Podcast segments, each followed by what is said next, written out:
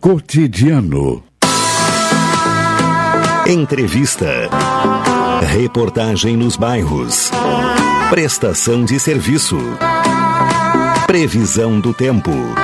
Informações do trânsito. Notícias de Pelotas e da região. Programa Cotidiano.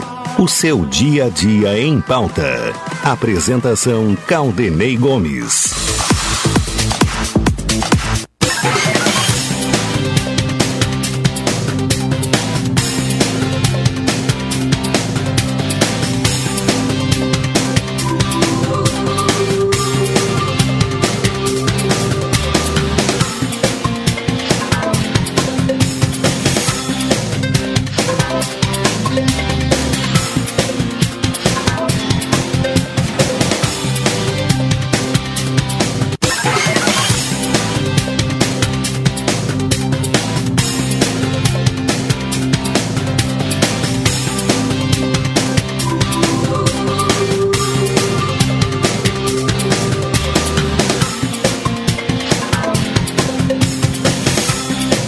Boa tarde, ouvintes. Começa aqui na Pelotense a edição desta quinta-feira do programa cotidiano, dia 10 de novembro de 2022. Tempo bom, céu claro, temperatura de 25 graus, temperatura em elevação, 62% a umidade relativa do ar, a sensação térmica em 25 graus e 6 décimos.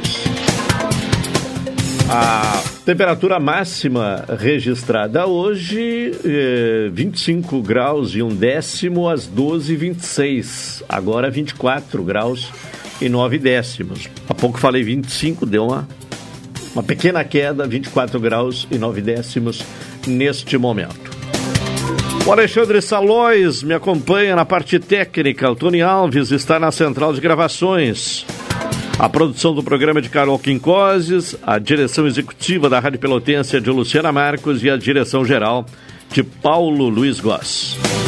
O ouvinte pode participar deste programa com encaminhamento de sugestões de pauta, informações, críticas, enfim, fazer a sua observação com mensagem para o WhatsApp da Pelotense, que é o 984 311 620. Falamos em nome de Saúde do Povo. Promoção Mega Natal Saúde do Povo. Faça como eu, adquira o plano aposentado com 70% off. Ainda de presente, você ganha a primeira mensalidade do plano. Atendimento em todas as especialidades médicas, exames eletro e check-up gratuitos. Pronto atendimento e internação no Hospital da Santa Casa com tabela de desconto. Ligue agora para o Saúde do Povo, 33 25 0800 ou 33 25 0303 Saúde do Povo. Eu tenho e você tem.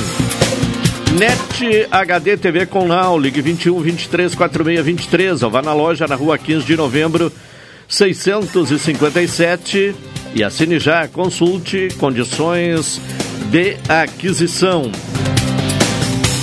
Natal Guarabara, concorra a nove viagens para curtir a praia em Santa Catarina. Expresso Embaixador, aproximando as pessoas de verdade. Café 35 Off Store, na Avenida República do Líbano, 286 em Pelotas. Telefone 30 28 35 35. Doutora Maria Gorete Zago, médica do trabalho. Consultório na Rua Marechal Deodoro, número 800 sala 401, telefones para contato 32 25 55 54, 30 25 20 50 e 981 14 100. Sicredi, gente que coopera cresce. 11 horas 36 minutos. Começamos a, a trazer as informações de hoje com a previsão do tempo. Henrique Repinaldo é o meteorologista que nos traz hoje as, as informações do Centro de Pesquisas e Previsões Meteorológicas da Universidade Federal de Pelotas. Nesta quinta-feira, a atuação de uma massa de ar seco sobre o estado deixará a maioria das regiões com predomínio de sol. Devido ao fluxo de umidade proveniente do oceano, as regiões próximas ao litoral terão variação de nebulosidade. Já na fronteira com a Argentina, haverá aumento de nebulosidade com possibilidade de pancadas de chuva durante a noite. A temperatura mínima registrada na estação agroclimatológica, localizada no campus da UFPEL, no Capão do Leão, foi de 11,9 graus às 6 da manhã. Já a umidade máxima foi de 98% às 2 da manhã. A previsão do tempo para Pelotas e região nesta quinta-feira é de céu parcialmente nublado, com períodos de céu claro, ventos de leste e nordeste fracos a moderados e a temperatura máxima não deve ultrapassar os 24 graus. Nesta sexta-feira, a previsão é de céu parcialmente nublado, com períodos de claro, ventos de nordeste a leste fracos a moderados e a temperatura deve oscilar entre 16 e 20, 25 graus Celsius. Já no sábado, a previsão é de céu parcialmente nublado, passando a nublado, com ventos de nordeste a leste fracos a moderados e com algumas rajadas ocasionais. A temperatura deve oscilar entre 17 e 26 graus. Esse boletim foi realizado pelos meteorologistas Henrique Repinaldo e Vladair Morales de Oliveira, do Centro de Pesquisas e Previsões Meteorológicas da Universidade Federal de Pelotas. Tá bem, informações com Henrique Repinaldo, a previsão do tempo. 12 e 38 Carol Quincoses traz as informações do trânsito nesta quinta-feira. Boa tarde, Carol. Boa tarde. Então, nas informações do trânsito de hoje, nessa manhã, houve cinco acidentes e, e uma envolvendo lesão corporal. A primeira ocorrência foi às 7h58, na Praça 20 de Setembro, próximo ao número 455. A segunda foi às 11h29, perdão, 11 não, 8 e 29, na Avenida São Francisco de Paula, número 2875, essa registrando a lesão corporal. A terceira foi às 9h45, na Rua da Vica, na Barro, com Alberto Pasqualini.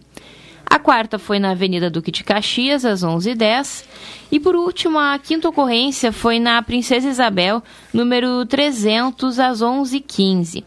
Além das ocorrências, não tem registros de vias trancadas aqui em Pelotas. Quantas, quantos acidentes? Foram cinco, uh, uma envolvendo lesão. Então, uma manhã movimentada, né? No, no, trânsito em Pelotas. 12 e 39 ontem né, recebemos um contato uh, a respeito uh, do, do, transporte coletivo que serve à colônia.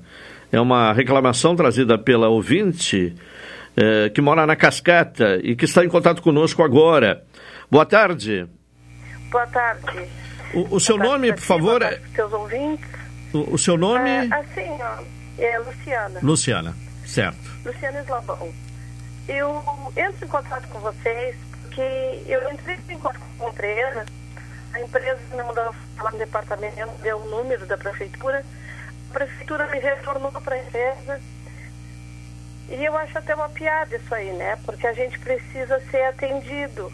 Porque Sim. eu nunca vi ninguém andar a prestação no ônibus. Tu entra, tu usa, tu paga, né? A única coisa que se pede é uma prestação de serviço de qualidade. Sim. E aqui fora, o ônibus para todos os lugares da cidade praticamente está normal. Mas para nós aqui não retornou. Nós tínhamos aqui, para ser exato, na, na Gama e Umbu. É um ônibus só que faz a mesma linha. Então, esse ônibus tinha um horário de manhã, um ao meio-dia e um no fim da tarde. E nós tínhamos aos, aos sábados também. Agora a gente não tem aos sábados e não tem ao meio-dia. Vem esse período de fim de ano, as pessoas querem trabalhar no comércio local, querem fazer compras no comércio local, não dispõe de ônibus ao sábado. Sim. Não dispõe de ônibus ao meio-dia. Uma mãe de família tem que sair de manhã e passar o dia inteiro na cidade se não tiver carro. E para consultar, fazer exame, tudo que envolve uma qualidade mínima de vida do morador aqui rural. O que, que a gente pede? Eu não estou falando em meu nome, estou falando em nome de várias pessoas. O que a gente pede, solicita, que eles retornem com esse ônibus que já havia esses horários, nem que fosse em caráter experimental até o final do ano, para nos beneficiar. Sim, sim. Aí, posteriormente, a empresa se junta com a prefeitura, fazem todos os trâmites burocráticos, que burocracia como é que tem nesse país, e concluam um horário fixo de ônibus para nós. Mas se retornasse esses horários que a gente já tinha, já ajudaria muito. Certo. Ajudaria muito. Bom, a, a, a, a, região aí é Gama Umbu, é isso? É, é, é, na Cascata. Cascata, certo. É a linha que serve a Gama e o Umbu. Certo. Porque Maciel tem uns quantos horários na faixa. Mas tem gente que mora a 7 quilômetros da faixa, 5 quilômetros da faixa, mora a 3. Então é complicado, né? Claro, claro. Bom, e quais são os horários de ônibus hoje? Quais são os horários? Aqui que nos serve Gama e Umbu, apenas vai um a 7h20 aqui na Gama, para o centro, passa aqui a 7h20 na, no Umbu e retorna às 5h15. Não tem outro horário. Sim, uh, uh, só uh, tem uma possibilidade de vir para a cidade, então. É o da 7h20. A única. Se, se perdeu nesse dia, só, só no dia seguinte, então. Isso Desde que não seja sábado, né? É, é. se for sábado e domingo não tem. É. Domingo a gente nunca teve mesmo, né? Sim. Completamente esquecido. Mas aos sábados tinha. Tinha um sábado Sim. que ia de manhã, retornava ao meio-dia e já ajudava, né? Claro. E, e antes tinha um ônibus, esse é. ônibus da manhã e tinha um outro, uh, e uma outra possibilidade ao meio-dia, então. Tinha, tinha essa possibilidade de ir ao meio-dia e retornar ao meio-dia também. Claro, Se tu claro. fosse de manhã, tu podia retornar ao meio-dia. Sim. E se tu fosse ao meio-dia, tu podia retornar das 5h15. Claro, claro. É o mínimo, né? Por favor. É... É. A, a, senhora fez contato com a, com a empresa, com a prefeitura e, e, não, não houve retorno nenhum? É, eles fizeram aquele jogo de eh, ping-pong típico de departamento público. Sim. Me mandaram para a empresa, a empresa me mandou para a prefeitura eu não sei com quem falar, então eu apelei para a rádio, que eu sei que na rádio funciona. Claro. Porque aí se alguém que tiver boa vontade desses administradores ouvir, vão tomar uma providência. Inclusive eu me proponho a fazer um abaixo assinado e colocar no comércio local para garantir que existe a necessidade desse ônibus. Sim, claro. Porque está demais, está demais. Agora vem verão, dos 5 e 15 da tarde tu tem que retornar para casa tudo bem, tu retorna. Mas tu tem que passar o dia inteiro na cidade nesse calor, tu vai fazer o quê? Sim, sim. Tu tem que pegar um ônibus, andar 3, 4 quilômetros de a pé no sol. É, Eu bom, acho a, que existe uma necessidade de boa vontade, né? Claro. Bom, há inclusive aqui pelo WhatsApp, uh, Lia também fala que... Sim, que, sim, que, eu, eu, eu mandei contato é. pro pessoal da Cascata, que Isso. a gente ia falar para ver. É, a, a, a linha da Gama, a Rui Moreira, e concorda com o que a senhora está falando. Oi? E, então tá bem, eu vou uh, levar esta questão à Secretaria de Transporte. Tá, e eu te agradeço. Tá bem. Mais uma Exponha. vez a rádio fazendo o seu papel. A gente agradece. Eu tá agradeço bem. em nome de todos os moradores aqui, porque tá demais. É, e, e, gente... e, e, reclamar nesse momento e, diante dessa dificuldade também é um gesto de cidadania. Muito obrigado pela sua. Muito obrigada. Eu é que agradeço o espaço. Tá, tá? bem, Muito uma boa obrigada. tarde. Tchau, tchau. Vamos ver se esse problema é resolvido, né? A reclamação dos moradores da Gama, Umbu, Cascata, também é citado aqui pela Lia, né? Do Arroio Moreira, né? É, solicitando mais um horário, a, a volta do horário do meio-dia no transporte coletivo para atender a esta região. Agora, 12h45, Carol Quincoses, uh, Ontem até trouxemos esta informação, mas é importante que se repita, né? Porque é, é um momento em que há um apelo, né? Tanto da prefeitura como e ainda ontem ouvimos a coordenadora regional uh, de saúde, né? A Cíntia Pereira, uh, fazendo um apelo, né? Para que as pessoas se vacinem, né? Uh, e levem seus filhos para vacinar no caso da poliomielite. E também a vacinação contra a Covid, justamente no momento em que a Covid volta a preocupar. Bom, a medida da Prefeitura é a ampliação do número de salas de vacinação com uh, horário estendido, Carol.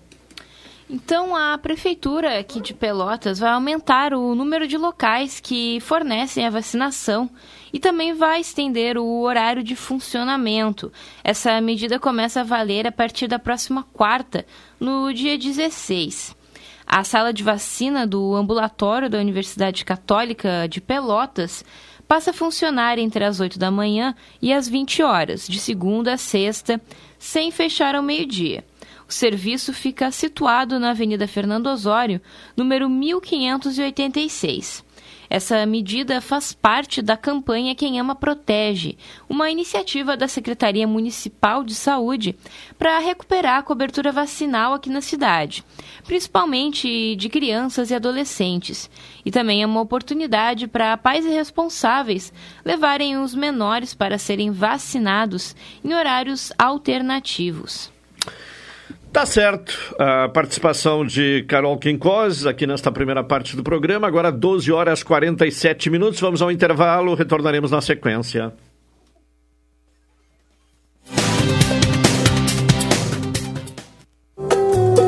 Rio Grande del Sur. Pelotense. Promoção Invista e Ganhe Sicredi Interestados está na reta final. Para participar é muito fácil. Basta fazer suas aplicações ou poupanças. Pronto, você estará concorrendo a quatro poupanças de 10 mil reais e uma poupança de 100 mil reais até o final da promoção. E mais, você ainda pode raspar e ganhar brindes da marca Sicredi. Acesse o link da bio no Instagram, sicredi.interestados. Invista no Sicredi, onde o seu dinheiro rende um mundo melhor.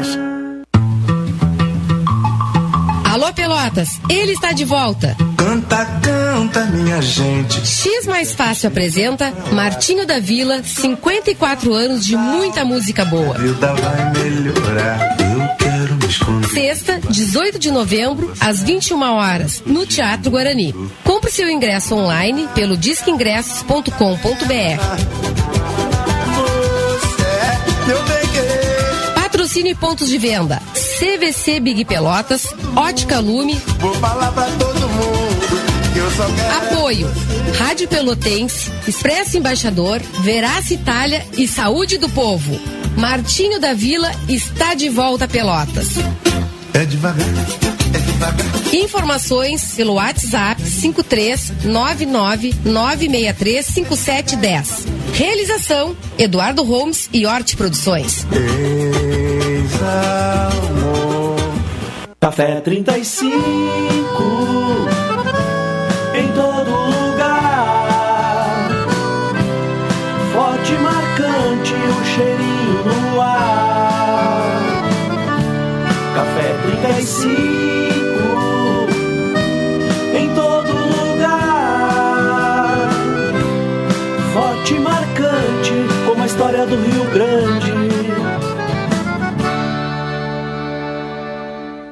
Censo 2022 ainda está acontecendo.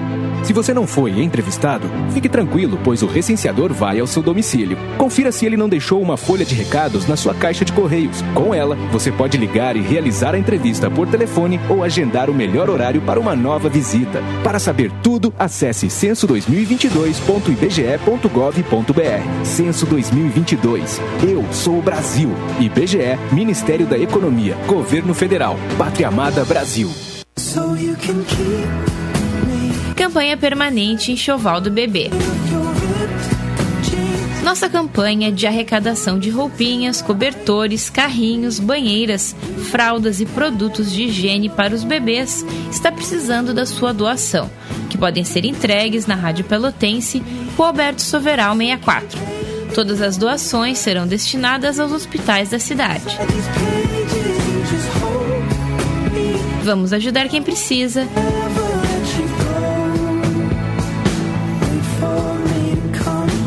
Enxoval do Bebê, uma campanha permanente da Rádio Pelotense 620 AM. Todo mundo ouve.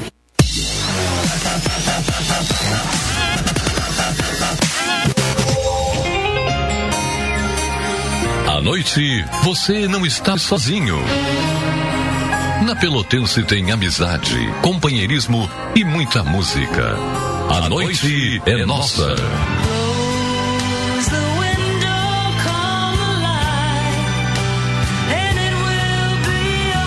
Com Paulo Couto.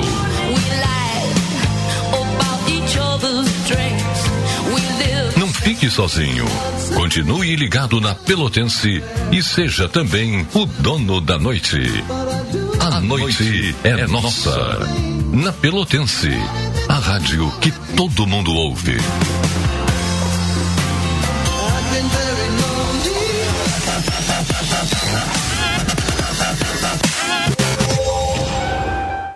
Programa Cotidiano. O seu dia a dia em pauta. Apresentação Caldenei Gomes.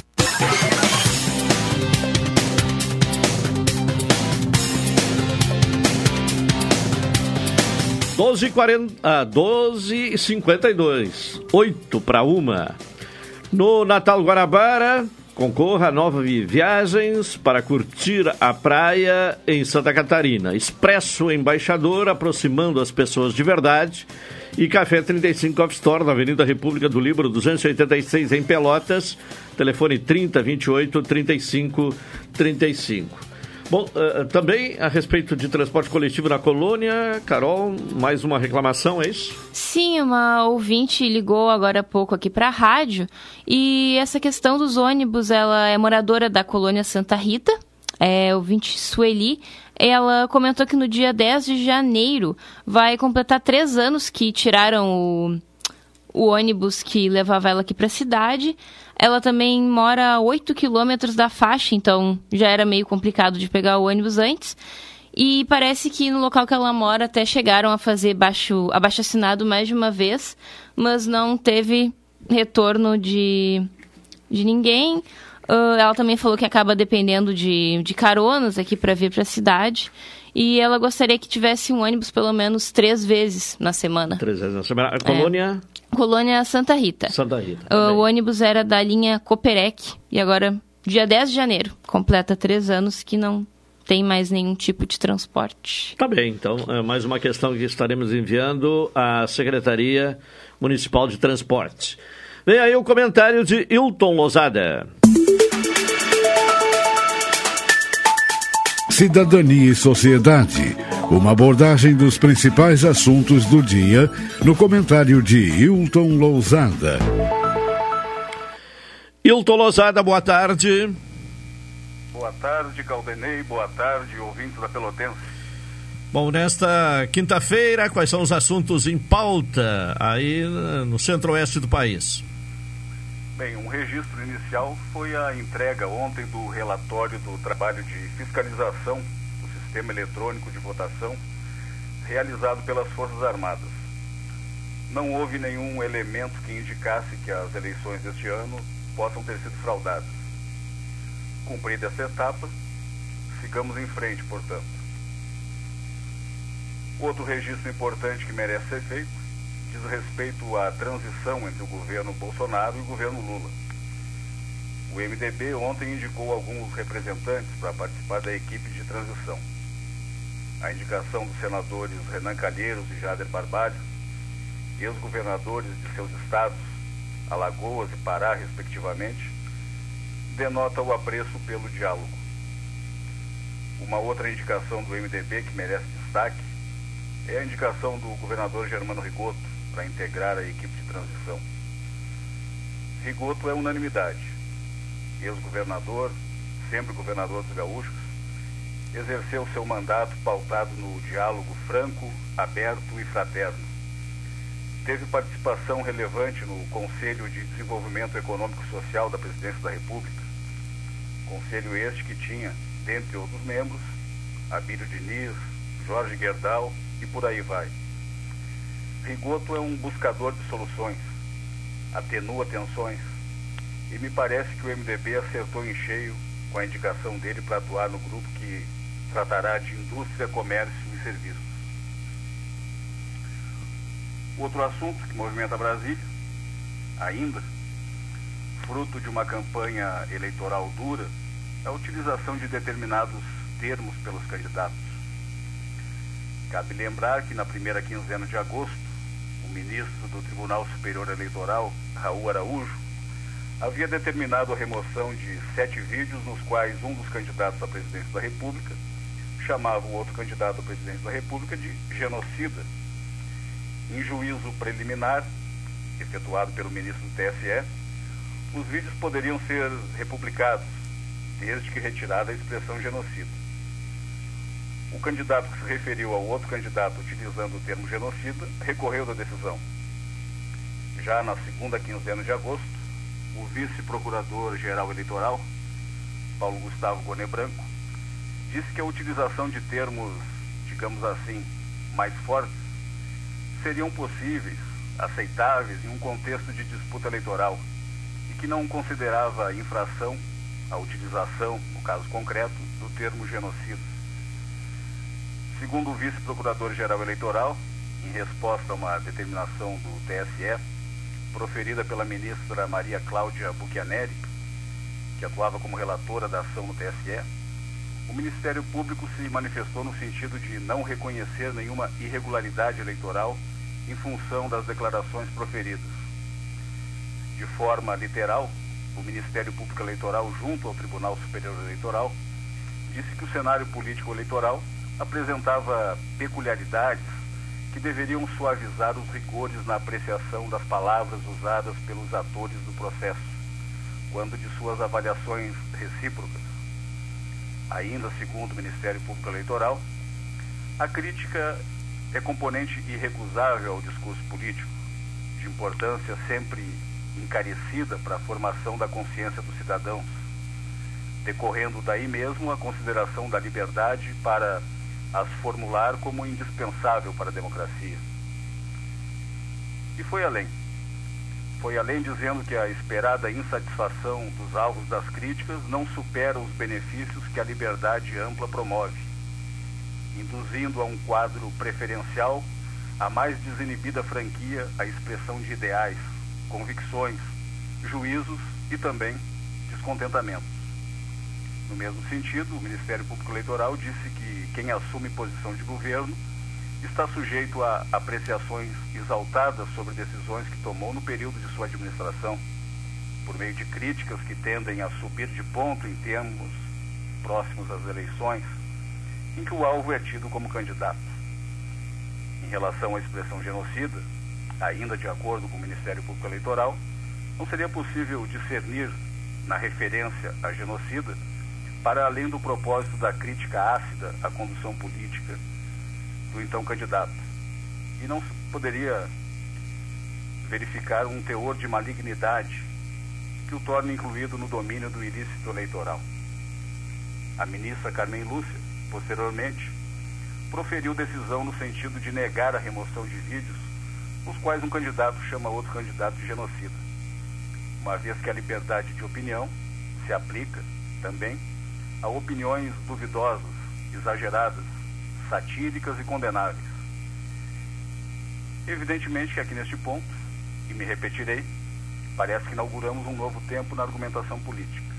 Isso, a toda evidência, não é algo recente, mas a manifestação do Ministério Público Eleitoral, de autoria do Vice-Procurador-Geral Eleitoral, marca um divisor de águas. E a seguirmos nesse ritmo, manifestações mais contundentes serão vistas como típicas do processo eleitoral e da própria crítica política. No entanto, cabe uma consideração. A crítica, o debate político, a liberdade de opinião, a liberdade de expressão, enfim, nenhum direito é absoluto. Sempre há alguma limitação ou limitações. Recentemente, por ocasião do bloqueio ilícito de estradas em todo o país, viu-se, dentre outras coisas, policiais sendo agredidos com barras de ferro. Viu-se, nas palavras do Procurador-Geral de Justiça do Estado de São Paulo, uma verdadeira organização criminosa, com financiadores, executores de determinadas tarefas e, sobretudo, com organização, muita organização. Excetuando as compreensões históricas elásticas, muito elásticas, estabelecidas por algumas dessas pessoas, viu-se algo fora do normal. Algo que nos mostra que há um pensamento sombrio na sociedade brasileira. Pessoas fazendo saudações nazistas. Poderíamos ficar horas aqui falando sobre a malignidade do nazismo e nas mortes, em escala industrial, promovida por mentes doentias e que colocaram um país a serviço de suas deformações morais. No Brasil, tem gente com saudade de ditadura. No Brasil tem gente que admira nazismo. Parece que havíamos superado tentações autoritárias, mas pelo visto, o ovo da serpente está sempre sendo chocado.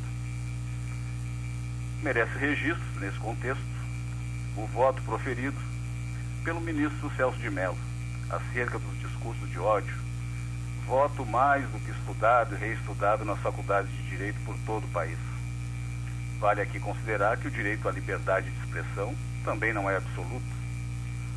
O juiz Oliver Holmes Jr., lá em 1919, no célebre caso Schenck versus Estados Unidos, dizia que inicialmente deveria se entender o alcance da proteção constitucional à liberdade de expressão, pois não é qualquer expressão que é protegida constitucionalmente. O chamado hate speech, ou discurso do ódio, não merece proteção constitucional. E aqui cabem, como uma luva, as palavras do ministro Celso de Mello no habeas corpus. No segundo voto que proferiu no habeas corpus 82424-2 do Rio Grande do Sul, ao dizer que o direito à livre expressão do pensamento não se reveste de caráter absoluto, pois sofre limitações de natureza ética e de caráter jurídico os abusos no exercício da liberdade de manifestação do pensamento, quando praticados, legitimarão sempre, a posteriori, a reação estatal, expondo aqueles que a praticarem a sanções jurídicas, de índole penal ou de caráter civil. Então, é isso. Para além disso, ouvintes da Pelotense, o que mais haveria para ser dito? A argumentação política entrou em um novo modo no modo de maior dureza. Inauguramos, sem dúvida nenhuma, um novo tempo nos debates públicos. Os velhos antagonismos ideológicos ficaram no passado. Agora o que interessa é a argumentação em relação ao indivíduo. A população está se acostumando. A violência tomou seu lugar, ou melhor, impôs o seu lugar no ambiente político e eleitoral. Agora, uma medida necessária. As manifestações de índole totalitária, de índole nazista precisam ser reprimidas com força, com a força do direito, pois temos todas as ferramentas jurídicas para isso. Caldenei. Tá bem, Hilton Lozada e o seu comentário no Espaço Cidadania e Sociedade aqui no Cotidiano. Uma boa tarde e até amanhã. Boa tarde, boa tarde aos ouvintes da Pelotense e até amanhã. 1 e 4, intervalo. Retornaremos na sequência.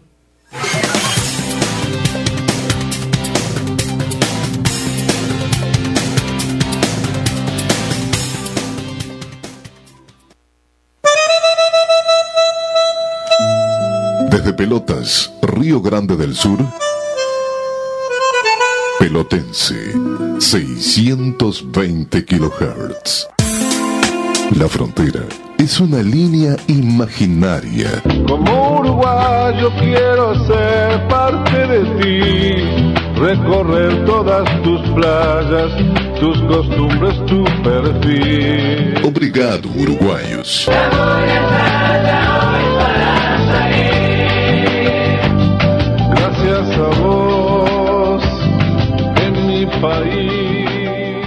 Café 35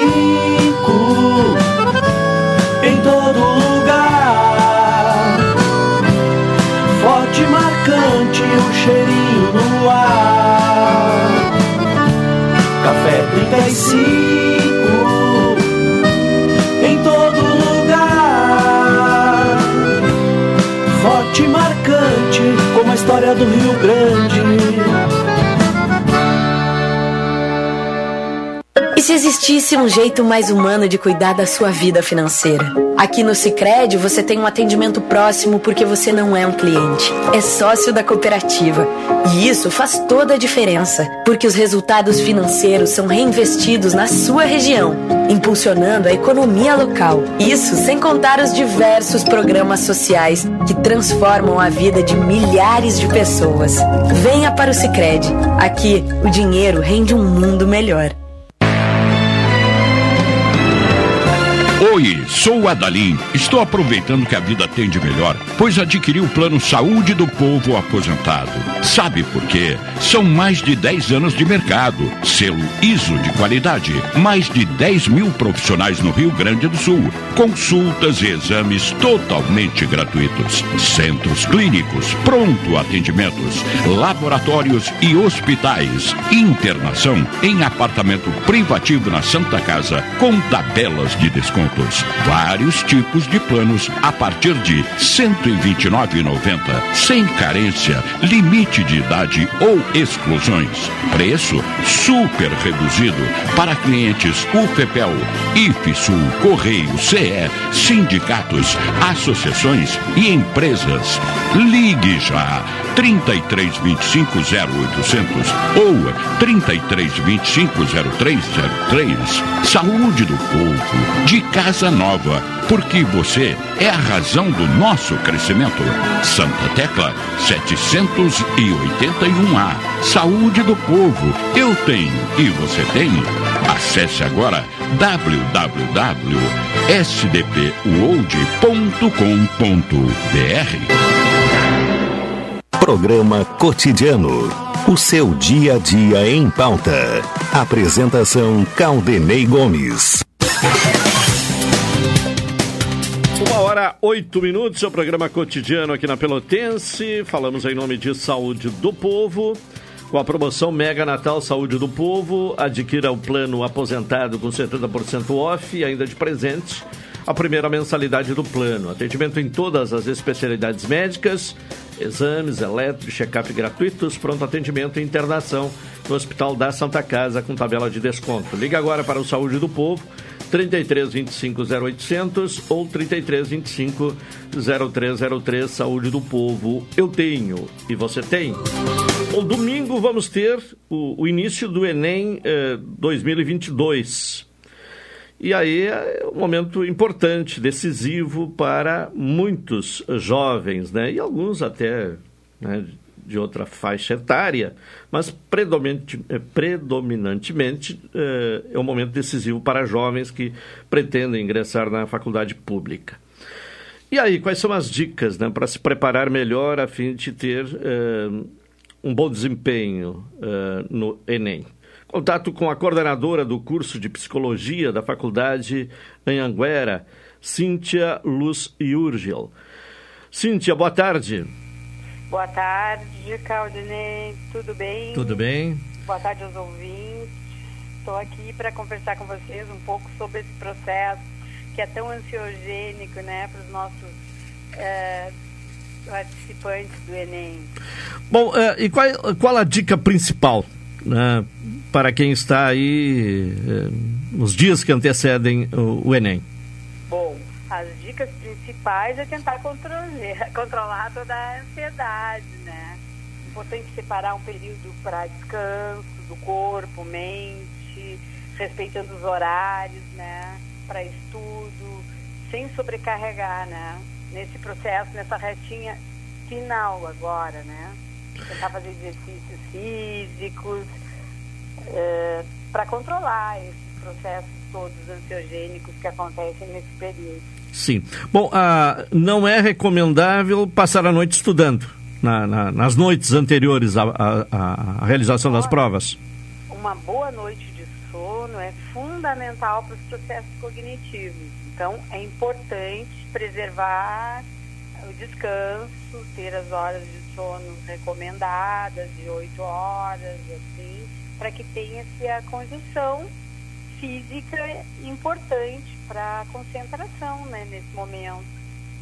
Sim. Passar a noite em claro, naturalmente, que traz um cansaço físico e mental enorme, e né? E um prejuízo aos processos de aprendizado, né? Claro, não vai ter um bom aproveitamento, né?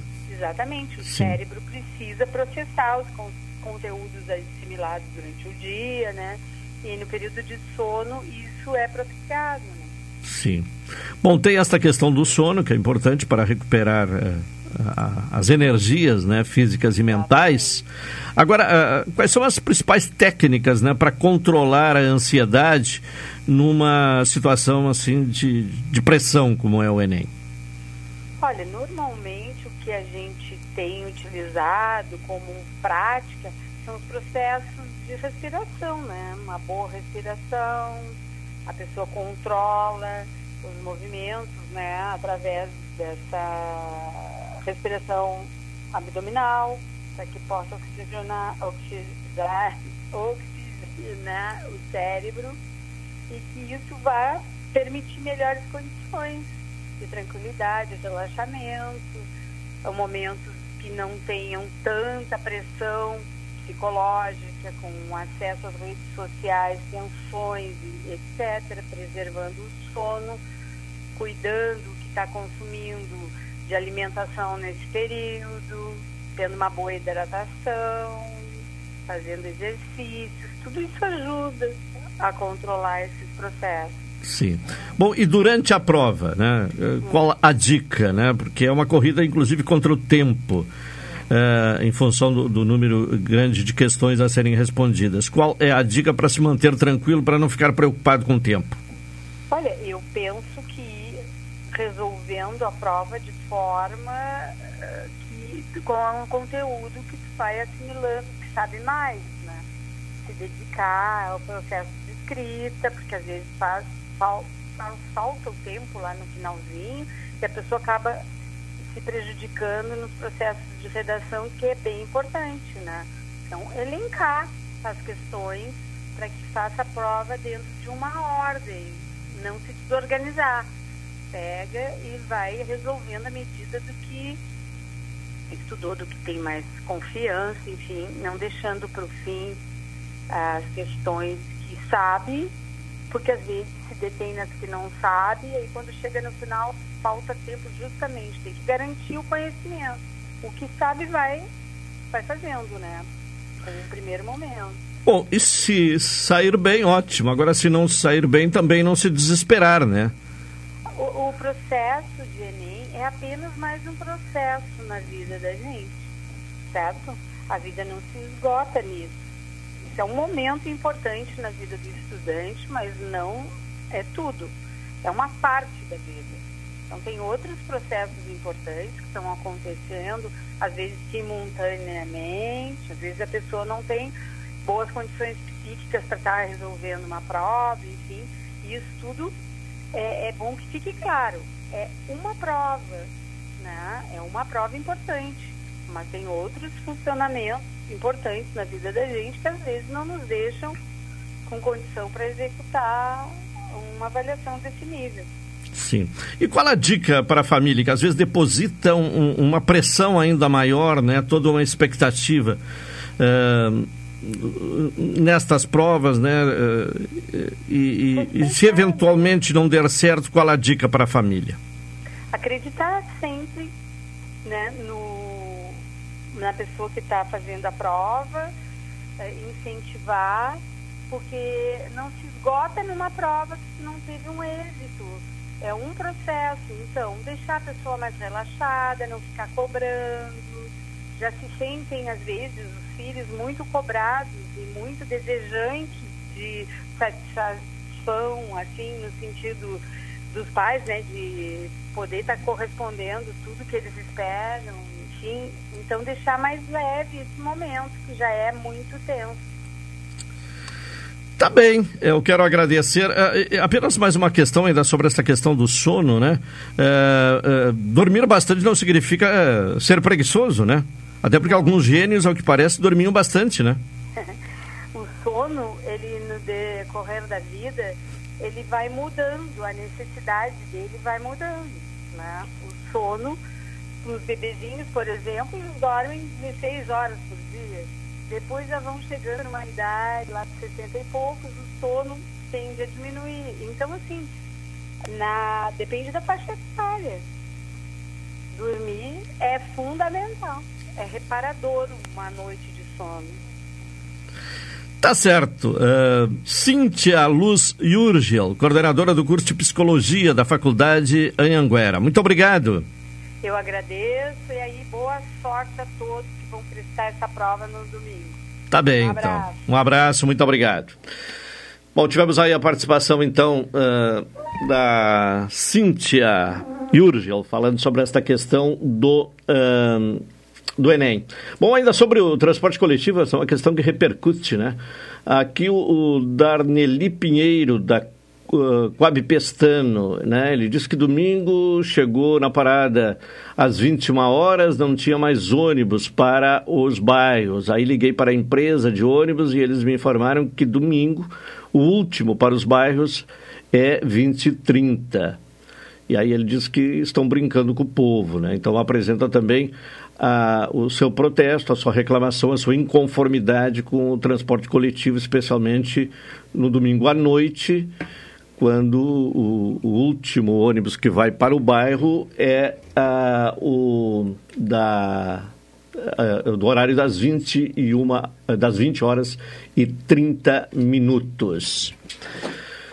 Bom, tem uma outra questão aqui também sobre o transporte, né? E a, é a mesma situação referida há pouco, né? Existe uma grande necessidade que a população da Cascata, Umbu, Gama e assim como Arroio Moreira serem ouvidos. Quando houve a redução nos horários do transporte, alegando-se a pandemia, os ônibus circulavam superlotados, com atrasos, irregularidades no trajeto e várias irregularidades a bandeira de redução da passagem em nenhum momento supriu a deficiência do serviço oferecido. Uh, a empresa joga para a prefeitura, que joga novamente para a empresa, que justifica muitas vezes a insuficiência do atendimento nas condições da estrada e na distância das linhas. Contudo, não me consta que no momento da candidatura à concessão as estradas rurais estivessem asfaltadas. Também saliento que certamente a empresa tinha pleno conhecimento dos trajetos a serem cumpridos, tanto quanto a administração municipal, consciência dos gastos com os quais se comprometia. Por que eh, não conseguimos, então, receber um serviço minimamente qualificado? Meu nome é Clarice Ferreira, moro na estrada do Umbu, desde 2008. E caso fosse útil o parecer de uma moradora, diria que a, troca da empresa foi decepcionante. Portanto, questões aí que repercutem a respeito do transporte coletivo. Vamos ver então se já temos aí o outro contato na sequência do programa. Vamos falar agora de um tema que tem sido destaque aí na imprensa nacional nos últimos dias, que é a perseguição política que eleitores que votaram no presidente eleito Luiz Inácio Lula da Silva estão sofrendo em algumas cidades, e, e, em especial na cidade de Casca, aqui no Rio Grande do Sul, uma cidade de 9 mil, aproximadamente 9 mil habitantes, e que fica ali nas proximidades de Passo Fundo, Marau, naquela região. E quem tem eh, ocupado espaço na imprensa, e, e, ontem, inclusive, esteve na Assembleia Legislativa, participando de uma audiência na Comissão de Cidadania e Direitos Humanos, eh, é a advogada Janaíra Ramos. Janaíra, boa tarde. Boa tarde, muito obrigada pela oportunidade de usar esse espaço tão respeitado na cidade de vocês ali, Pelotas. É, você fala aqui na Rádio Pelotense, que atinge toda a região e a emissora mais antiga do estado, inclusive, né? Uma tradição no rádio brasileiro, porque é a terceira uh, emissora uh, de rádio no país. Ai, que lindo isso. É, uh, mas me conte como, como está o, o, clima neste momento em Casca. Bom, depois de toda essa movimentação, enfim, de exposição de comércio em lista, de publicação de internet em rede social, de alusão a que se marcasse os estabelecimentos com estrela, que só se comprasse em estabelecimento que votou nos patriotas, enfim, que se soubesse onde gastar o dinheiro. E vinha tudo identificado. Uh, a coisa me parece estar acalmando um pouco no sentido de que foi feito um manifesto pela, por essa minoria. Porque Casca, na verdade, não compactua com isso Casca é uma cidade ordeira, pacífica, de gente que trabalha muito, mas tem uma minoria que não entende um processo democrático e resolveu que podia vilipendiar a vida das pessoas.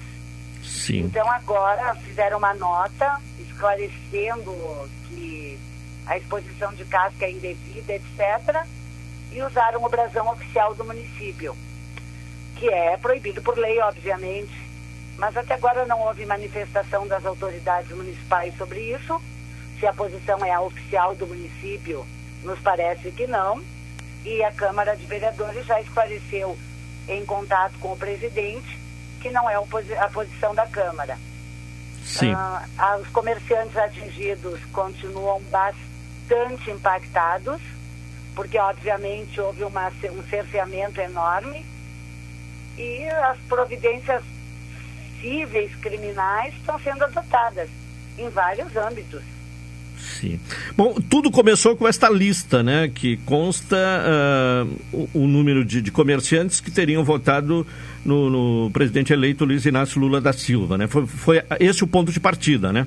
O senhor observa, ainda no dia da comemoração, no dia do, da vitória do Lula, algumas pessoas foram comemorar. Eu tenho três ocorrências só no meu escritório de carros que foram atacados, pessoas que foram agredidas, bandeiras arrancadas. Foi uma violência absurda, simplesmente porque estavam comemorando. A eleição aqui foi muito tensionada. O pessoal que apoiava Lula não pôde se manifestar, colocar adesivos, nem nos carros, nem nas residências, porque tinha muito medo. Era uma coisa muito violenta. Casca a maioria votou Bolsonaro, mas a maioria pode votar onde quer, a minoria pode votar onde quer, porque nós estamos num sistema democrático. Na segunda-feira acordamos com uma lista publicada em rede social dizendo quem eram os estabelecimentos que teriam supostamente votado no candidato Lula e que a lista não estava 100% atualizada e que ainda ela iria engrossar e que era para cuidar esses estabelecimentos.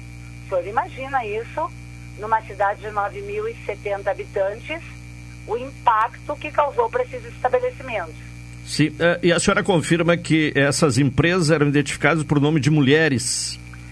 Oito, sim. Das sim. 19, inclusive algumas que tinham sócio masculino, foi citada a mãe ou a sócia, eles nominaram. Nós temos mais de 150 advogados na comarca. Fomos identificados apenas eu e a doutora Marciana Tonial Radim. Inclusive, eu não voto mais em Casca. Eu voto no município vizinho. Não adiantou. Fui para a lista. Por quê? Porque minha posição sempre foi a mesma. Eu sempre votei esquerda. Mas é uma posição individual minha. Não foi respeitada. Meu sócio é bolsonarista. Meu sócio vota Bolsonaro. Não resolveu. Eles vilipendiaram até o escritório. Sim. Bom, e como é que surgiu, a, a senhora tem uma ideia de como é que surgiu essa ideia de identificar os estabelecimentos uh, de, de, pessoas que, que, seriam petistas com a estrela vermelha, lembrando, inclusive, uh, o nazismo, né, com a estrela de Davi, para identificar os judeus? O senhor acha, sabe que assim, ó, a gente conclui, obviamente, analisando toda a situação do país, que é uma situação geral, mas que aqui ela foi aplicada na prática, sabe? Eles pegaram aquilo que corria nas redes, que aliás é o que esse grupo de extremistas mínimo aí faz, pegaram essa identificação com estrela, essa sugestão absolutamente fascista e publicaram nas redes meio que em tom assim ó, direcionado. E, e tanto esta quanto uma outra tarjada de verde dizendo patriota, observe onde você gasta o seu dinheiro e papapá. Então, assim, eles pegaram essa ideia geral e aqui aplicaram na prática. Sim. Bom, e, e, e, no seu caso, como é que, eh, com toda essa eh, repercussão que, que as denúncias que corajosa, corajosamente a senhora tem feito, como é que está o ambiente para a senhora na cidade? Bom, assim, em primeiro lugar, eu sou uma pessoa que trabalha em casca há 22 anos, porque eu tenho escritório estabelecido aqui há 18 anos. Então, eu moro em outro município, eu venho trabalhar. Para o senhor ter uma ideia da repressão que foi, porque eu recebo ameaças, etc., piadinhas na internet, quebraram o interfone do meu escritório. Uh, são uma série de situações desencadeadas eu tenho entrado no escritório, saído do escritório no final do dia. Por quê? Porque aqui o sistema de segurança é o de todo o Estado. A maior parte é bolsonarista e, além de ser bolsonarista, o contingente é pequeno. Nós não temos como contar como proteção da brigada, porque a brigada está em vários municípios. Em segundo lugar, não adianta me dizerem que as pessoas não fazem, elas fazem tanto fizeram que eu tenho filmado quem vilipendiou meu escritório, porque eu tenho sistema de segurança. Então, assim, ó, é de bastante medo, porque eu acho que essas pessoas mínimas, essa minoria, é muito desequilibrada.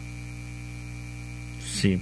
Bom, a, a, economia de casca é baseada em quê, basicamente? Para que você tenha uma é ideia. agrícola, é baseada em produção leiteira. Casca Sim. é o maior município produtor leiteiro do estado.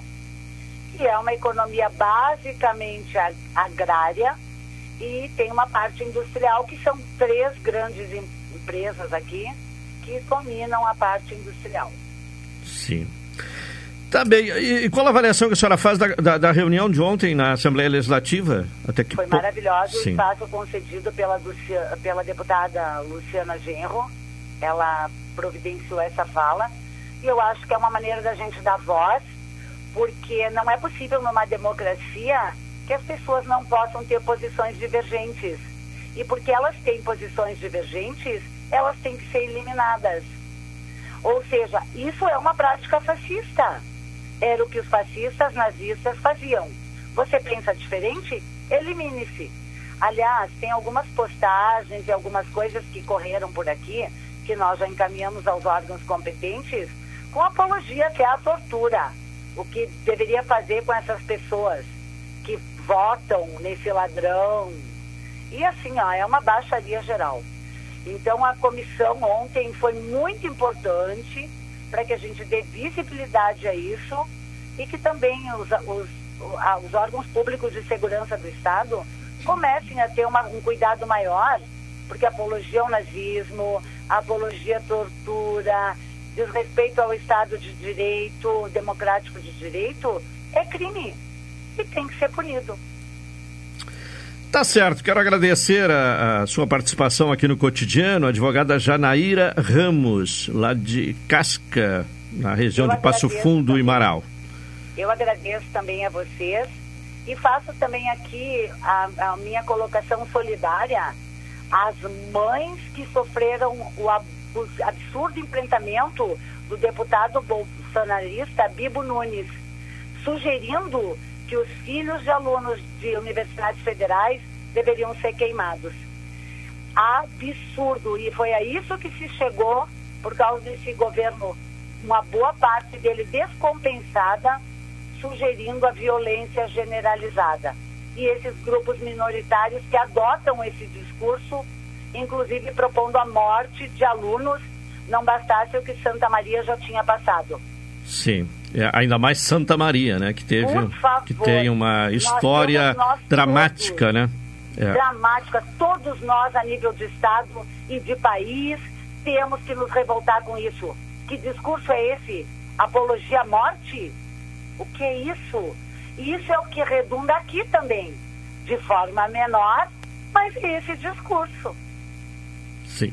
Advogada Janaíra, muito obrigado, uma boa tarde. Grata ao senhor, bom dia. Tá bem, obrigado a participação da advogada Janaíra Ramos, de Casca, né, que tem denunciado aí em, em todos os espaços possíveis esta perseguição política que ocorre eh, na cidade de Casca, aqui no Rio Grande do Sul. Agora, uma e meia, vamos ao intervalo para retornar na sequência com o cotidiano.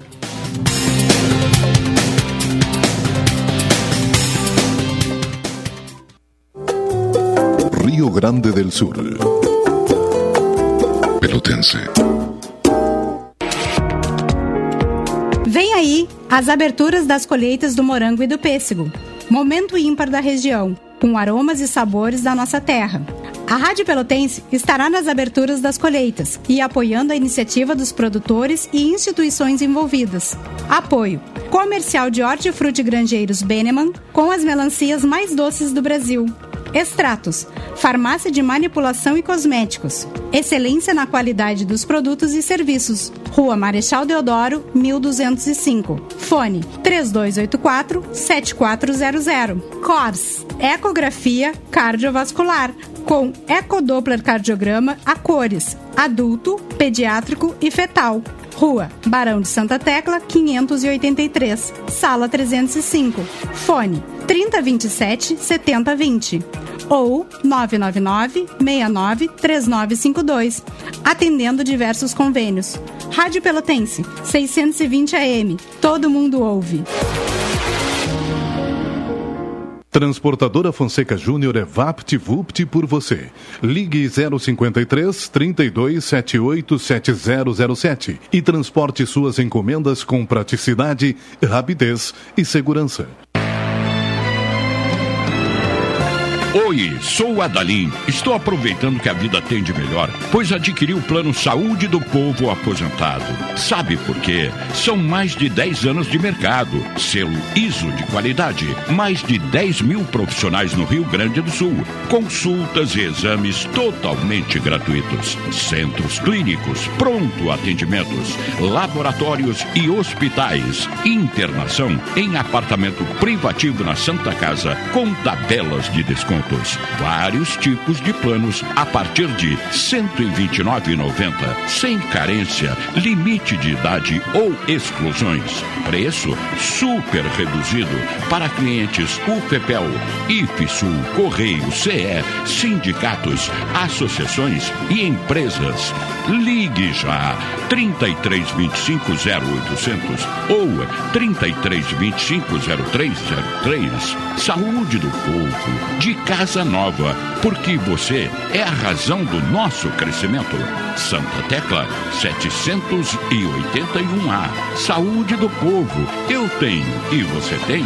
Acesse agora www.sdpuold.com.br.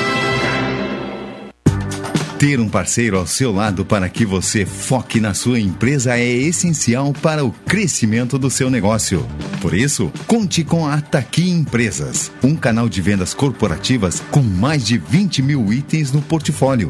Especialista em construção, ferramentas e EPIs. Seu site também possui itens de telefonia, informática, móveis, colchões e eletros. Acesse taquiempresas.com.br e compre os melhores produtos para o seu negócio. Taqui Empresas. Tudo que sua empresa precisa, tá aqui. Programa Cotidiano. O seu dia a dia em pauta. Apresentação Caldenei Gomes. Uma hora 34 minutos, estamos de volta com o programa cotidiano aqui na Pelotense, NET HD TV com Now, ligue 21 23 46 23, ou vá na loja na rua 15 de novembro 657 e assine já, consulte condições de aquisição. Natal Guanabara concorra a nove viagens para curtir a praia em Santa Catarina. Expressa Embaixador aproximando as pessoas de verdade. Sicredi, onde o seu dinheiro rende um mundo melhor. Vamos falar de um assunto que vemos eh, já tratando há algum tempo, né? Mas sempre é importante voltar à, à pauta, que é a Mostra Interescolar de Ações Comunicativas, o MIA, que vai para a quinta edição e será amanhã, dia 11. Recebendo mais uma vez a coordenadora deste projeto, a professora Ariadne Azevedo. Obrigado pela presença, boa tarde. Nós é que agradecemos. Já falo nós, porque em nome de todos os alunos que estão na organização e todos os professores que participaram, não só da quinta CRE, mas da 23 terceira CRE também, que está participando conosco esse ano uh, pela primeira vez. 23 terceira fica onde? É a cidade de Pinhal da Serra. A sede eu não sei qual é, mas é Pinhal da Serra, Sim. é a escola São Paulo de Tarso que está participando pela primeira vez esse ano, com mais de 56 trabalhos enviados. Bom, uh Gilmar Walt Nobre está em Teutônia, na escuta do programa para acompanhar a professora Ariadne. Está famosa, hein? O projeto MIA tem essa característica. Ele consegue, por ser um projeto é, que usa a tecnologia, ele consegue agregar e fazer com que as pessoas colaborem de longe. A gente não precisa estar em presença. Por exemplo, a professora Gilmara Piccoli, ela foi homenageada em São Paulo e pelo, pelo Instituto Porvir, está participando da, da mostra da MIA, do nosso projeto, e colaborando o tempo inteiro comigo, porque a gente uh, conversa, mas a gente não se conhece pessoalmente. Talvez um dia consigamos fazer com que a mostra seja presencial para até essas pessoas. Inclusive, a gente vai deixar o, o linkzinho para as pessoas que não estão na cidade poderem assistir ao vivo. Então, teremos a mostra presencial, os vencedores sendo anunciados lá presencialmente, recebendo seu troféu, e também um, as pessoas que não puderem estar presentes poderão acompanhar pelo link. Bom, o que, que acontece amanhã então? Amanhã é a nossa premiação. Nós vamos premiar os trabalhos de 2022 de escolas que uh, inscreveram seus trabalhos e que foram escolhidas pelo Instituto Anísio Teixeira de Salvador. Nós temos jurados muito nobres esse ano, que são o, os professores lá da, de Salvador, da Bahia, eh, sendo os jurados, escolhendo os melhores um, trabalhos.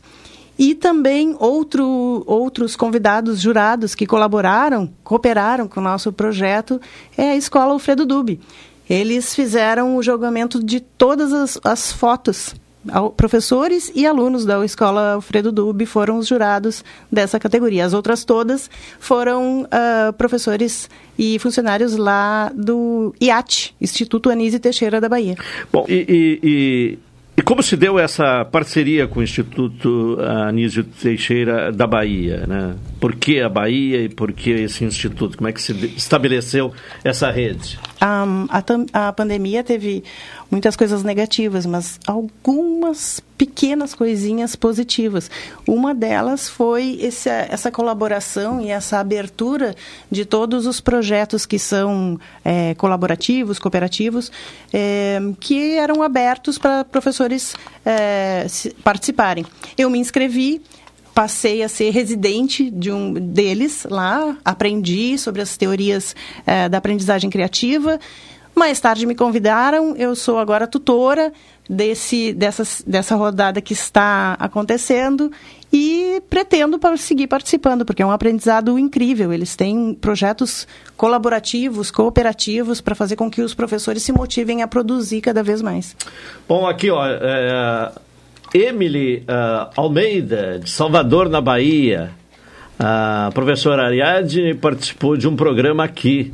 Muito bom mesmo. Gostaria de saber como surgiu a ideia de fazer o MIA. Surgiu dos próprios alunos? Era um projeto pontual que acabou ganhando corpo? Fico curiosa, desde já, uh, gratidão. Um abraço a ela lá na Bahia, Emily Almeida. Bom, a questão foi colocada, como é que surgiu aí, né? Surgiu, puxa, cinco anos atrás, a gente fez uma mostra é, com o Colégio Cassiano, só com animações em stop motion, né? aquela animação quadro a quadro, fotinhos. E porque teve uma produção muito grande dos alunos e a gente fez e vamos, vamos mostrar para todo mundo. Convidamos a CRE, a professora Simone é, do NTE aqui de Pelotas foi na época, achou linda a mostra e dali para frente ninguém mais nos segurou. Aumentamos as categorias, não foi só stop motion, aí virou vídeo, áudio, texto, foto. E aí começou a ficar maior. Esse ano a gente diminuiu duas categorias, Scratch e texto. Texto por entender que ela está em todas as outras categorias. E Scratch porque teve pouca participação, mas a gente pretende fazer oficinas nos próximos anos para difundir mais e, e fazer com que as pessoas aprendam, usem esses aplicativos educacionais e, e participem concorrendo como o melhor trabalho de 2023, que sabe. Quantas categorias serão premiadas? Serão cinco categorias, mas em cada categoria temos três premiados. Porque o ensino fundamental 1, que é de primeiro a quinto ano, não concorre com o ensino fundamental 2, que é de sexto a, oitavo, a nono ano, e o ensino médio não concorre com eles. Então, cada categoria, cada uma das cinco, cinco categorias terão três premiados. Então, vamos ter um total de 15 Exatamente. premiados amanhã, 15, 15 premiados, trabalhos. Mas a gente ainda pode contar com algum empate. Pode ser 15 ou pode ser um pouquinho mais. Claro, se houver empate. Exatamente. É, e, e, e são trabalhos uh, em grupo? São trabalhos em grupo, lembrando que é só o trabalho que recebe é, o, o, troféu MIA. É, a grande maioria em grupo, mas ele pode ser individual também, então não, não há... É, é bons trabalhos geralmente são em grupo, né? Porque eu tenho mais gente para compartilhar, eu trabalho com os meus pares, eu trabalho cooperativamente, eu aprendo mais, ainda mais em se tratando de trabalhos com tecnologia, por exemplo. Em áudio, os alunos têm que produzir o áudio, gravar o áudio, hospedar o áudio no Mixcloud ou no SoundCloud, que eu acho que vocês usam também, é, mandar esse link para a inscrição do MIA e aí a gente julga o trabalho por essas inscrições. Quantos trabalhos, mais ou menos, tem uma ideia, foram inscritos? Tem uma ideia. Foram esse ano, a gente sempre conseguiu até hoje bater as metas. Então a meta é sempre o número de trabalhos da, da edição anterior.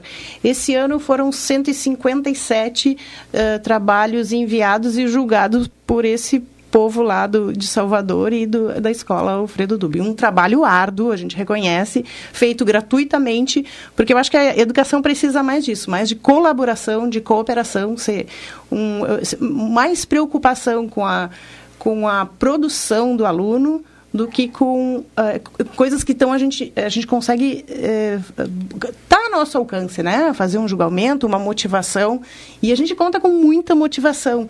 Esse ano a gente conseguiu fazer camisetas, conseguiu fazer o crachá para uh, atender melhor as pessoas que vão até a escola Santa Rita amanhã às nove e meia da manhã. Então a gente quer superar e acolher bem, superar a nossa a nossa estrutura física, que não é das melhores, uma escola pública, que há muitos anos está sem manutenção, mas a, acolhida eu garanto que vai ser bastante é, uh, boa e quente. Os alunos todos treinados para acolherem as pessoas e já uniformizados com camisetas, crachás.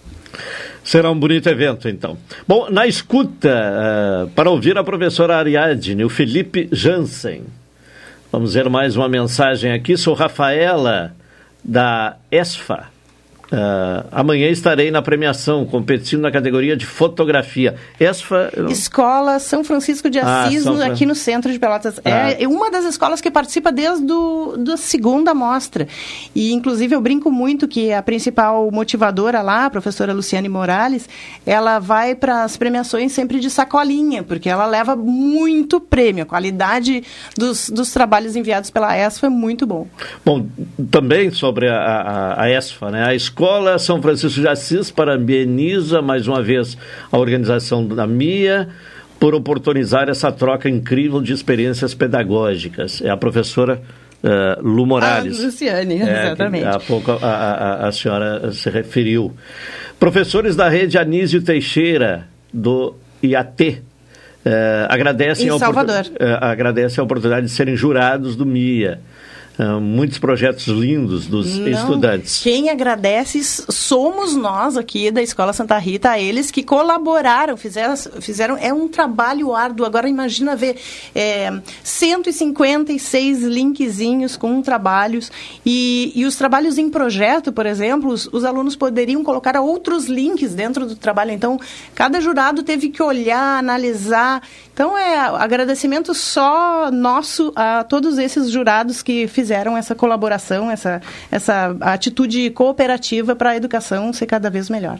Bom, uh, numa entrevista anterior, uh, você falou da, da, da, da, parceria, né, da participação da Quinta CRE e, e, inclusive, a, secretária veio a Pelotas. Qual a importância uh, da Quinta CRE nesse processo? Da, da, da, Secretaria, na verdade, Estadual de Educação. Sim, a professora Raquel Teixeira veio a Pelotas, visitou a nossa escola em ocasião da aplicação da prova do SAEB. E, mas ela teve uma conversa, uma, uma roda de conversa com os alunos que são é, produtores do projeto MIA. É, a importância é que a gente está tendo cada vez mais visibilidade, né? As pessoas estão uh, querendo saber, querendo apoiar o projeto é, e até divulgando cada vez mais. Então, é, cada vez mais a gente vai procurar melhorar o projeto e isso nos motiva muito. O principal é isso, é, é a motivação que a Rádio Pelotense dá desde o início, desde o primeiro MIA, nos dando essa motivação, nos abrindo o microfone para a gente ter um pouco mais de visibilidade e divulgação para as pessoas uh, saberem que é um projeto que está é, comprometido com a qualidade da educação. Esse legado já, já está construído. É. Acho, acho, que sim, mas é, o que a gente se dá por satisfeito a gente não mexe mais. E eu acho que o MIA não vai esperar ficar ruim para mudar. E todo ano foi isso. A gente sempre mudou e sempre procurou melhorar o que estava ainda bom. Mas eu acho que a educação precisa disso. A gente não pode esperar ficar ruim. Tem que mudar antes e melhorar sempre. principalmente em se tratando de um projeto que lida com tecnologia. Se a gente sentar e ficar fazendo a mesma coisa, é, a gente não vai evoluir nunca. Bom, o, os vencedores já uh, foram informados ou serão informados Ninguém amanhã? Ninguém sabe. Ninguém sabe. Nem os jurados sabem. Porque cada um dos jurados dá uma nota e depois é feita a média sem os jurados saberem. Então, cada jurado não tem nem a noção. Mas eu já li os jurados e os, os vencedores, já sei, tá lá. Não quis olhar muito, mas estão impressos já, os envelopes impressos. Apenas eu e o, e o, meu computador. Se algum hacker tiver, quiser, está à disposição para ser invadido. Mas o, o, importante é ficar essa, esse ambiente de suspense né, para amanhã, né? a expectativa de todos os participantes. Bom, o Gilmar, lá de Teutônia, faz uma outra observação. O projeto MIA põe a cidade de Pelotas em visibilidade nacional. A Zona Sul tão esquecida produz conhecimento, isso é nosso. Parabéns a todos os alunos, servidores, professores e diretores. É isso, né? Da visibilidade, né? Exatamente. Visibilidade e oportunidade de um aluno que nem sabe que tem um talento para fazer um áudio, para fazer um texto, para fazer um, uma foto, para legendar essa foto de maneira coerente. É, eles também não sabem, então é uma oportunidade disso também, do aluno descobrir o seu talento, do aluno com conseguir falar o que ele quer, do que, do que ele eh, pensa ser importante dentro desse projeto, apresentando uma proposta de trabalho comunicativo. Bom, o, o horário amanhã, como é que se dá todo o evento? Amanhã, nove e meia, estaremos esperando todas as escolas participantes e alguns convidados, professora Alice Cezepans, que estará presente, a diretora pedagógica também, professora Marismar Chaves da Silva, é, o professor Viegas, da SEDUC, estará presente também. Então, é, que é responsável pelas tecnologias lá da SEDUC. Então, é, temos ilustres convidados e esperamos a todos para de descobrirem quem são os grandes vitoriosos do projeto MIA do ano de 2022. Bom, para acompanhar, qual o link?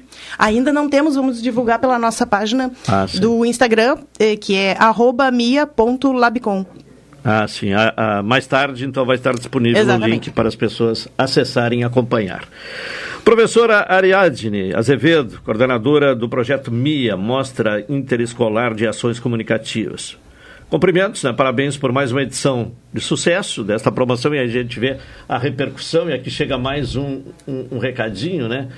Uh, Ariadne, eh, um abraço apertado de Yuri Rubim e Arlindo Brito também lá de Salvador, que honra, minha nossa, essa gente entende tudo de aprendizagem criativa. Eles têm um link direto lá com o pessoal do MIT, de, do Beach Lab, lá de Massachusetts. Eles sabem muito, muito de aprendizagem criativa. Aprendi muito com esses dois, são sensacionais. É o Yuri Rubim e Arlindo Brito, né? coordenadores das é. residências de aprendizagem criativa.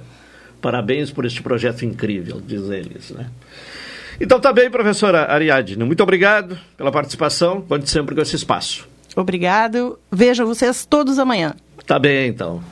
Uh, uma e cinquenta. Vamos ao intervalo. Retornaremos na sequência.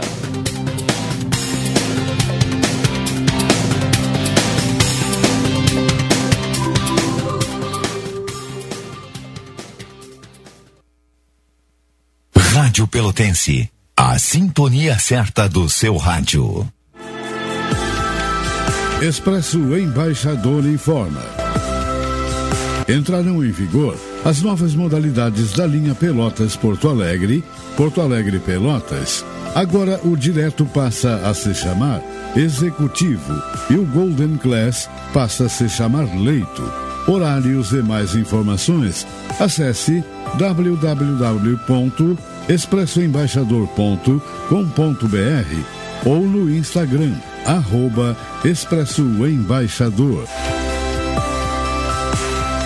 Expresso Embaixador, aproximando as pessoas de verdade. Café 35,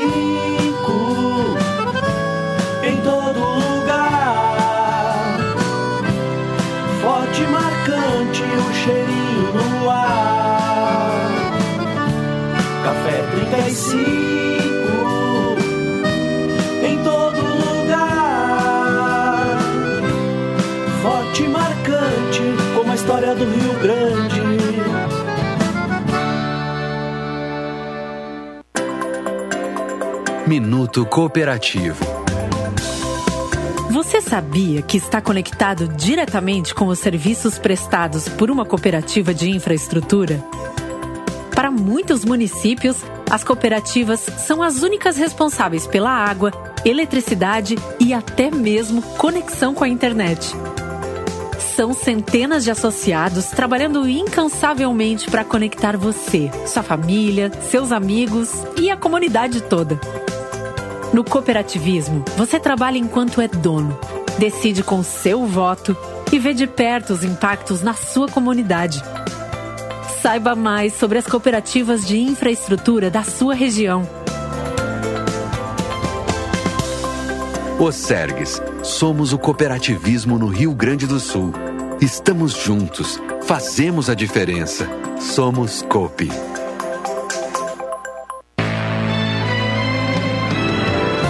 Oi, sou Adalim. Estou aproveitando que a vida tem de melhor, pois adquiri o plano Saúde do Povo Aposentado.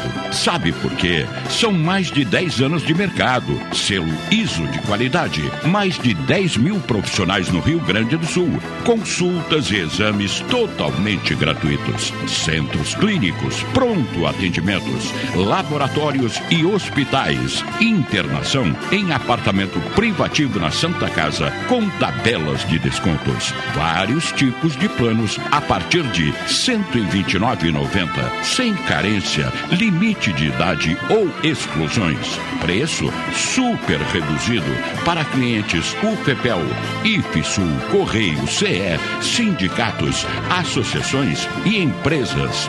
Ligue já 3325 0800 ou 3325 0303. Saúde do povo, de casa nova, porque você é a razão do nosso crescimento.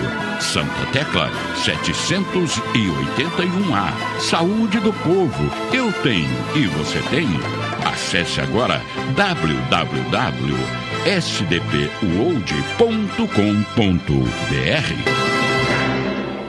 A promoção Invista e Ganhe Sicredi Interestados está na reta final. Para participar é muito fácil. Basta fazer suas aplicações ou poupanças. Pronto, você estará concorrendo a quatro poupanças de 10 mil reais e uma poupança de 100 mil reais até o final da promoção. E mais, você ainda pode raspar e ganhar brindes da marca Sicredi. Acesse o link da bio no Instagram, sicredi.interestados. Invista no Sicredi, onde o seu dinheiro rende um mundo melhor. O censo 2022 começou. Serão visitados mais de 75 milhões de domicílios em todo o país. Receba bem nossos recenseadores. Depois, responda corretamente ao questionário. E pode ficar tranquilo, suas informações não serão compartilhadas. É por meio da sua resposta correta que teremos acesso a importantes números sobre o nosso país. Acesse o site do IBGE e saiba tudo. Censo 2022. Eu sou o Brasil. IBGE, Ministério da Economia. Programa Cotidiano. O seu dia a dia em pauta. Apresentação Caldenei Gomes. Uma e cinquenta e cinco, é programa cotidiano aqui na Pelotense, avisos de utilidade pública, né? A necessidade de sangue, né? Tem dois pedidos aqui de, de doação de sangue e, e nem é preciso dizer que há urgência, né?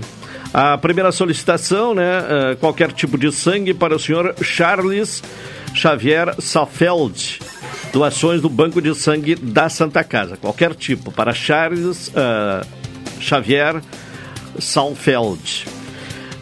A outra solicitação é também qualquer tipo de sangue para Alexandre dos Santos Rodrigues. Doações também no Banco de Sangue é, da Santa Casa. Então, dois eh, pedidos, né, dois apelos, eh, evidenciando esta necessidade né, de, de dos doadores eh, se disporem né, a fazer esse gesto eh, de vida, né? Uh, porque é só quem está na, na, fila de um procedimento, né, seja, seja cirúrgico ou para outro tipo de tratamento, né, necessitando de doadores e, por vezes, né, o, o, o procedimento sendo adiado por falta de sangue, né, de conseguir esses doadores. Então, quem puder fazer a doação, uh, fica aí o apelo, né? Que compareça no Banco de Sangue da Santa Casa. Temos dois pedidos, além do, do, do pedido permanente né, de, de doação no Hemocentro para pacientes do SUS, uh, especialmente que, que dão entrada uh, pelo pronto-socorro.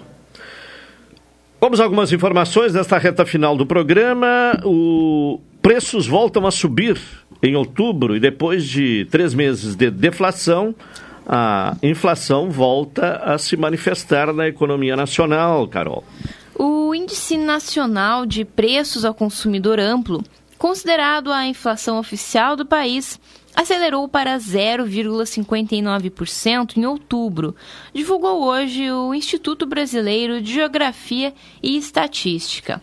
A alta veio após três deflações seguidas, quedas de 0,68%, 0,36% e 0,29%, respectivamente, em julho, agosto e setembro.